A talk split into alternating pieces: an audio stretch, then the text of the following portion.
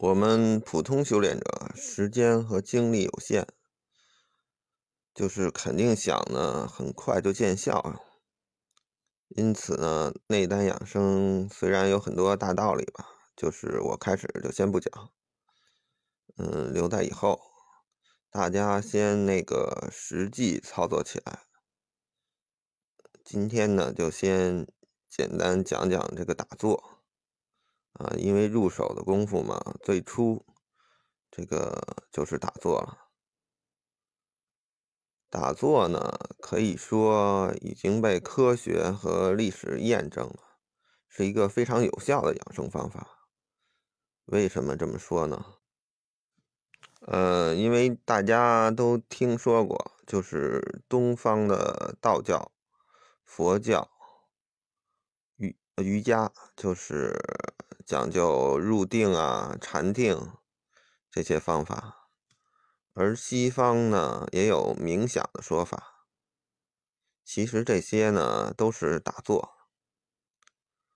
美国哈佛大学还有威斯康星大学也深入的研究过，打坐确实对脑部有很好的一个影响。至于那个具体的那个实验内容什么的，有兴趣的朋友可以到网上查查资料，嗯，我就不一一赘述了。嗯，在这里说一下，就是随着互联网的发展吧，咱们就是现代人，就是有一个很大的优势，就是比古代那时候想养生、想修炼的人有一个很大的优势。嗯，就是能够迅速从互联网上把需要的资料搜索出来，而古代人呢，可能需要翻很多书，没书的呢，可能需要找师傅，啊，有的恨不得全国跑，所以非常的累，非常的好精力，而咱们呢，只需要敲敲键盘就可以了，所以呢，就是这块呢，就不要犯懒，要经常的去搜资料。我们接着讲这个打坐。打坐呢，根据东西方和宗教的不同，也分这个好几种。中国的道家和佛教打坐的目的主要是为了入静。嗯，有句话说呢，就是会从静中来。通俗的说，它的原理就是，当你彻底入静的时候。一种高级的那个能量就会注入你的身体，帮助你就是改造身体吧，就是更加健康一些。所以呢，又有这个一动不如一静的说法，就是过分的运动会大量的消耗元气，而彻底的入境呢，会让你补充元气。而西方打坐呢，主要是为了冥想。嗯，冥想呢，它就是主要能让大脑产生一种这个愉悦感。嗯，有了这个愉悦感之后呢，就是大脑皮层呢，就是容易分泌一些对人体有益的激素吧。这样呢，就让那个身体更健康一些。另外呢，就是目前比较流行的瑜伽。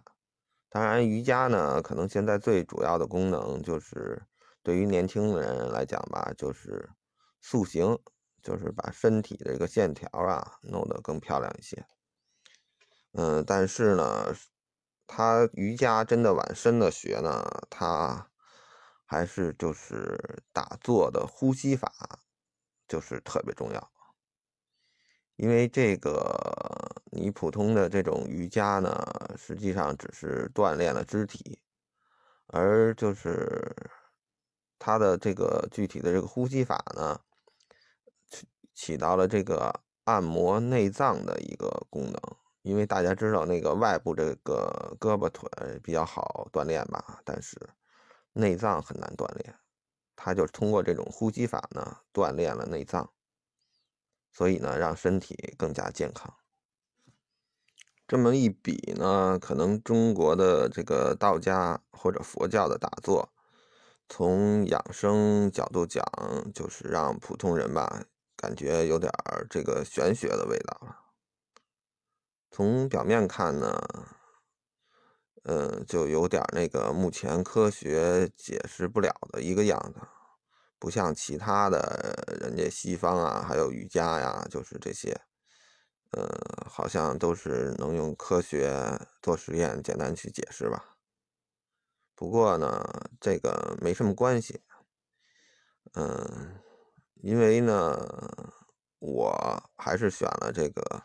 道家这个内丹养生，嗯，为什么呢？因为有时候科学虽然解释不了吧，但是因为科学还没有发展到那个层次而已。最重要的是呢，这个内丹养生是我们老祖宗皇帝那时候流传下来的。嗯，皇帝问广成子，就是大家可能都知道这个典故吧。就是不知道的也可以上网查查。就是几千年来吧，从皇帝开始，就是有很多的这个历史上有名的这个著名的这些人物呢，嗯，都验证了这个养生方法的有效。而就是由此呢，就是这个道家呢又衍衍生了道教，所以呢，这个。真的就是就是这么多优秀的人，他们去就是做这件事儿呢，证明这件事儿肯定不是那种虚假的，肯定是有效的。所以呢，我们老祖宗觉得有用，我们自己肯定也有用。我后面介绍的呢。就是主要就是道家内丹的打坐方法了。至于什么佛教啊、瑜伽或者西方的呢，大家有兴趣可以网上查资料。因为我自己没有练，所以呢也不能再说的太多呢，可能就误导大家了。